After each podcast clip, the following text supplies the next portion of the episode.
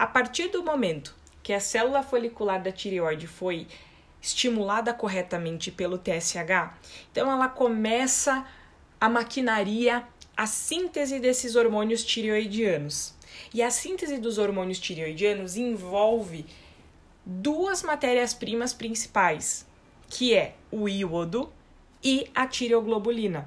Nós vimos que o primeiro passo é ali na membrana basolateral de fora, onde o cotransportador NIS ajuda no transporte ativo do iodeto que está fora da célula para o interior dessa célula. NIS ajuda na primeira matéria-prima, que é o iodeto.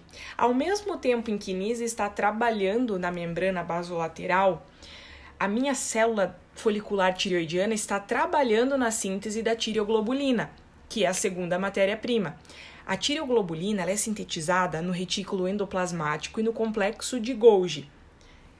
Então eu já tenho as duas matérias-primas principais para a síntese destes hormônios tireoidianos. Qual é o próximo passo? É a incorporação do iodo, que já está dentro da célula, com a molécula de tireoglobulina. Essa incorporação vai gerar a formação dos precursores dos hormônios tireoidianos, que nós chamamos de MIT e DIT. Quem ajuda a incorporar o iodo à molécula de tireoglobulina é a tireoperoxidase, a TPO. Depois que eu tenho a formação desses precursores hormonais, eu vou acoplar de um jeito inteligente o MIT e o DIT para a formação de T4 e T3. Quem ajuda neste acoplamento desses precursores hormonais também é a TPO, a tireoperoxidase. Então a TPO ajuda em várias etapas dessa síntese.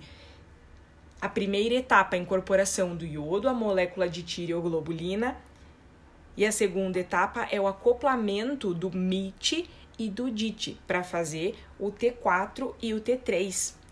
E onde acontece todo esse processo de acoplar uma coisa a outra? No coloide.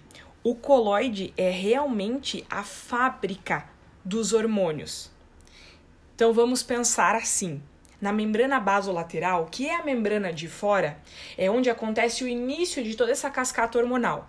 O início de toda essa cascata hormonal, ele acontece pela ligação do TSH no receptor do TSH nesta membrana de fora, a membrana basolateral.